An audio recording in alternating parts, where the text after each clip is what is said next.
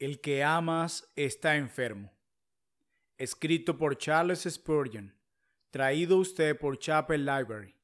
www.chapellibrary.org.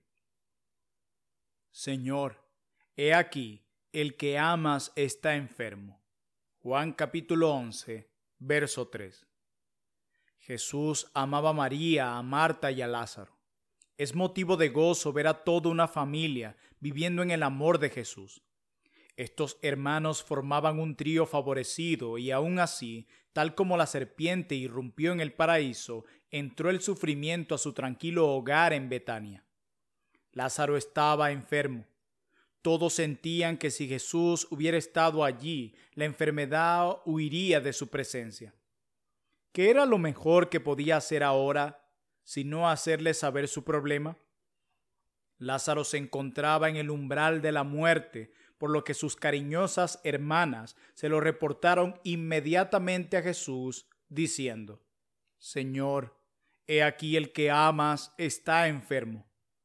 Desde entonces hasta ahora, ese mismo mensaje se le ha dado a conocer a Jesús porque en múltiples casos él ha escogido en horno de aflicción a su pueblo. Así lo declara Isaías capítulo 48, verso 10. Del Señor se ha dicho, Él mismo tomó nuestras enfermedades y llevó nuestras dolencias, y por lo tanto no es cosa rara que los miembros se conformen en este asunto a su cabeza.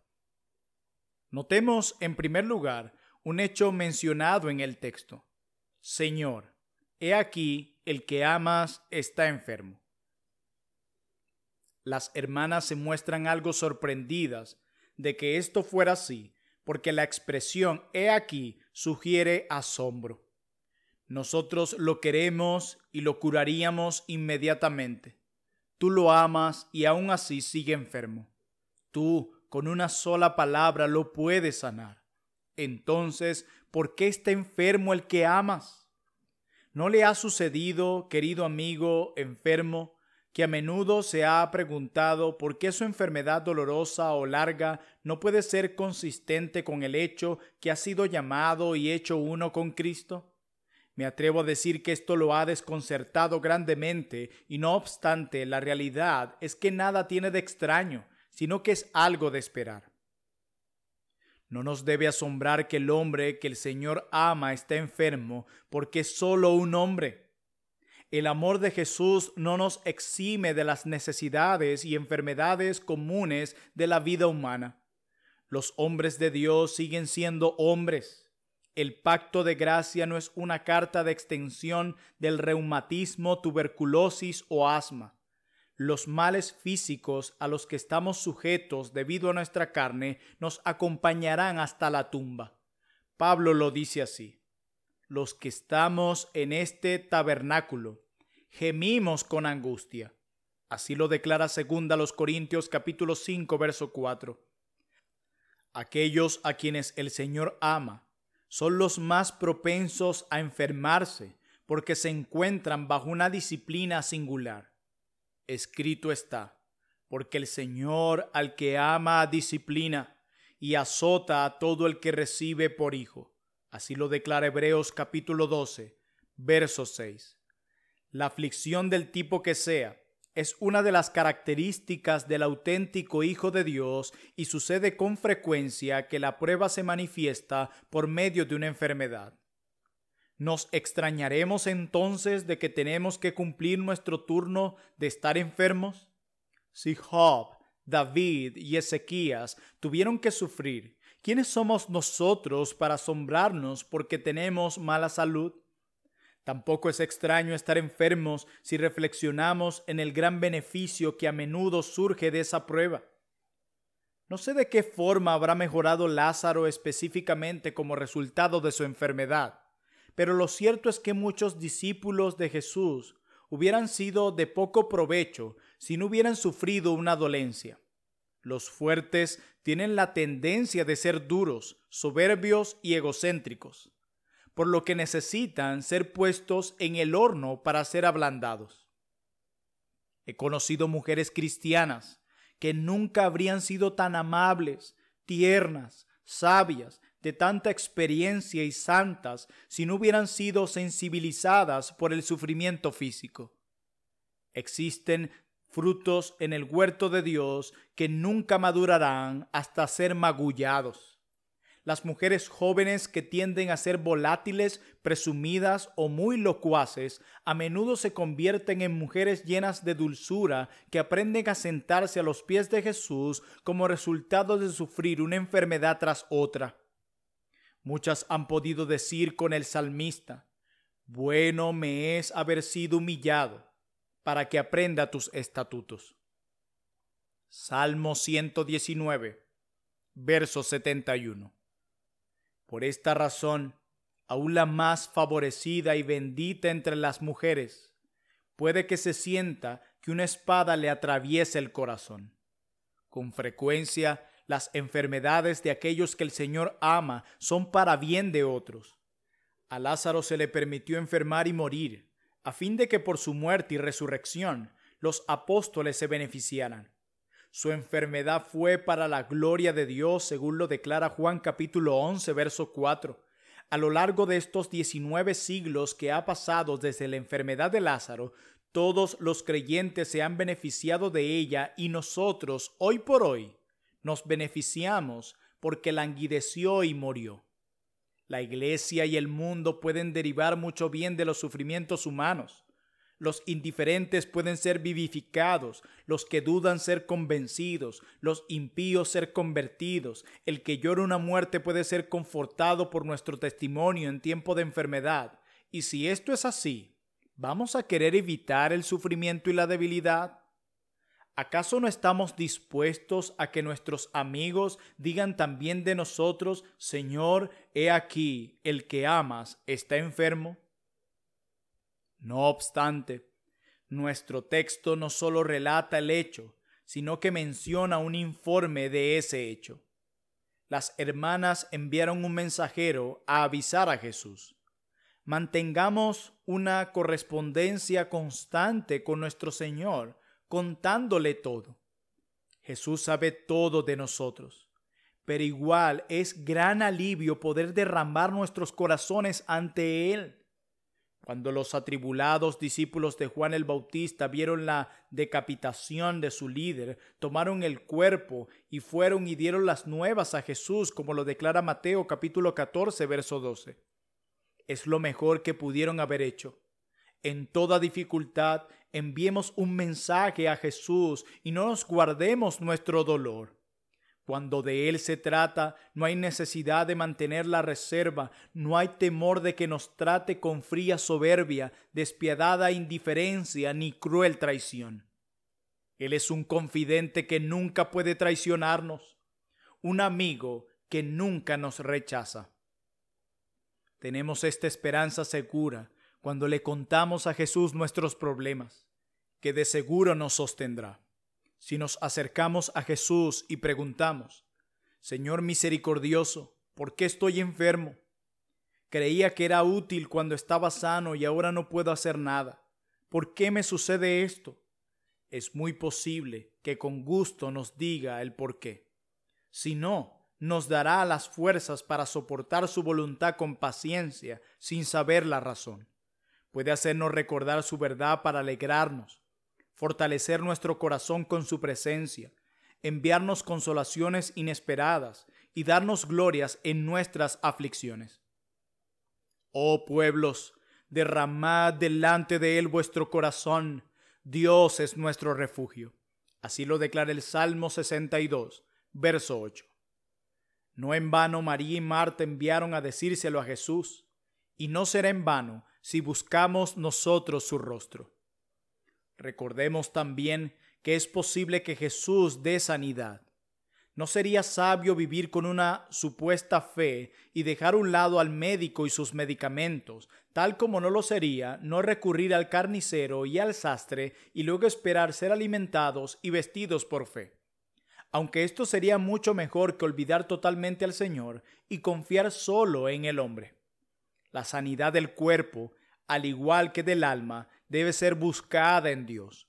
Podemos hacer uso de medicinas, pero éstas nada pueden hacer sin el Señor, que sana todas nuestras dolencias, como lo declara el Salmo 103, verso 3. Podemos contarle a Jesús los males que nos aquejan, nuestras declinaciones graduales y tos seca. Hay los que oran para pedir el perdón de sus pecados, pero no se atreven a pedirle al Señor que les quite el dolor de cabeza. Sin embargo, si Dios cuenta cada cabello de nuestra cabeza, seguramente se interesará también por calmar el dolor punzante en la cabeza. Nuestras cosas importantes deben ser poco para un Dios tan grande, y nuestras cosas pequeñas no pueden ser mucho menos. Es prueba de la grandeza de la mente de Dios que mientras gobierna cielo y tierra no está tan absorto en ello que se olvida del más mínimo dolor o necesidad de alguno de sus pobres hijos. Podemos acercarnos a Él con nuestros problemas de respiración porque Él nos dio los pulmones y la vida. Podemos contarle de los ojos que cada vez ven menos y de los oídos que cada vez oyen menos porque Él los creó. Podemos mencionarle la rodilla hinchada y la coyuntura artrítica, el cuello duro y la torcedura del pie, porque Él creó nuestros miembros, los redimió a todos y los levantará a todos de la tumba. Acudamos sin demora y digamos, Señor, he aquí, el que amas está enfermo. Tercero, notemos en el caso de Lázaro un resultado que no hubiéramos esperado. Sin duda, cuando María y Marta mandaron avisar a Jesús, esperaban que Lázaro se recuperara en cuanto el mensajero llegara al Señor a darle el mensaje, pero no fue así. El Señor permaneció en el mismo lugar por dos días y no fue hasta saber que Lázaro había fallecido que habló de ir a Judea. Esto nos enseña que Jesús puede conocer nuestras dificultades y aún así actuar como si le fueran indiferentes. No podemos esperar que en todos los casos nuestra oración pidiendo sanidad sea contestada, porque de ser así, nadie que tenga hijo o hija, amigo o conocido que ore por él, moriría. En nuestras oraciones por la vida de los hijos amados de Dios, no olvidemos que hay una oración que puede estar cruzándose con la nuestra, porque Jesús ora, Padre, aquellos que me has dado, quiero que donde yo esté, también ellos estén conmigo, para que vean mi gloria. Juan capítulo 17, verso 24. Oramos que se queden con nosotros, pero cuando reconocemos que Jesús los quiere en las alturas, ¿Qué nos queda más que reconocer que esto sobrepasa nuestro deseo y decir, no sea como yo quiero, sino como tú? En nuestro propio caso, aunque oremos que el Señor nos sane, a pesar de que nos ama, puede permitir que empeoremos más y más y al final fallezcamos. A Ezequías le otorgó 15 años más de vida, pero eso no quiere decir que a nosotros nos otorgue un día más. Nunca nos empecinemos tanto en pedir por la vida de alguien que amamos, ni por la propia, que nos rebelemos contra el Señor. Si exigimos tanto que un ser querido siga con vida, nos castigamos a nosotros mismos y si amamos demasiado nuestra propia vida terrenal, nos estamos asegurando una muerte espinosa. A menudo los hijos son ídolos, y en esos casos los que tanto los aman son idólatras. Daría lo mismo que si hicieran un dios de barro y lo adoraran, como dicen que hacen los hindúes, que es lo mismo que adorar a otro ser humano, porque ¿qué somos más que barro? ¿Amaremos tanto al polvo que por él contenderemos con Dios? Si nuestro Señor nos deja sufrir, no nos quejemos. Él tiene que hacer lo mejor por nosotros, porque nos ama más de lo que nosotros mismos nos amamos. Dicen ustedes, sí, Jesús permitió que Lázaro muriera, pero le devolvió la vida. Respondo que Él también es para nosotros resurrección y vida. Sea un consuelo en cuanto a los que partieron. Tu hermano resucitará, si lo declara Juan capítulo 11, verso 23. Y todos nosotros, cuya esperanza es en Jesús, participarán en la resurrección del Señor. no solo vivirán nuestras almas, sino que nuestros cuerpos también se levantarán incorruptibles. La tumba servirá como crisol y este cuerpo vil ya no volverá a serlo. Algunos cristianos disfrutan mucho pensar que vivirán hasta que el Señor venga y por lo tanto escapar de la muerte. Confieso que no pienso que esto sea ganancia alguna, porque lejos de tener alguna ventaja sobre los que duermen, los que estén vivos hasta su venida se perderán un privilegio único, el de morir y resucitar como su Señor.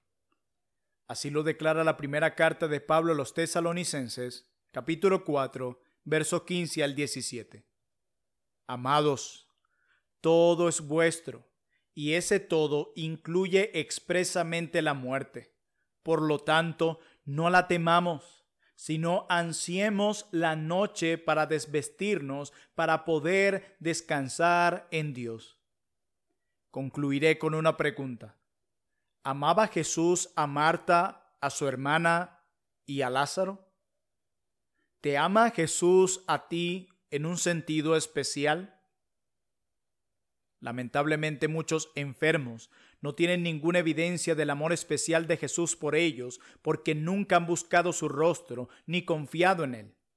Jesús les dirá, nunca te conocí porque rechazaron su sangre y su cruz. Querido amigo, respóndele esta pregunta a tu propio corazón. ¿Amas a Jesús? Si tu respuesta es afirmativa, lo amas porque Él te amó primero. ¿Confías en Él? Si respondes que sí, esa fe tuya es prueba de que Él te ha amado desde antes de la fundación del mundo, porque la fe es la muestra de que Él es fiel a su compromiso contigo. Si Jesús te ama y estás enfermo, deja que todo el mundo vea cómo glorificas a Dios con tu enfermedad. Deja que amigos y enfermeros vean cómo el Señor alegra y conforta a sus amados. Deja que tu aceptación santa de la enfermedad los asombre y los lleve a admitir a tu amado, quien es tan generoso contigo y te hace feliz en medio del dolor y te ayuda a mantenerte gozoso aún en el umbral de la muerte. Si de algo vale tu religión, te sostendrá en ese momento y forzará a los inconversos a ver que aquel que el Señor ama está mejor en la enfermedad que los impíos cuando están rebosantes de salud y de vigor.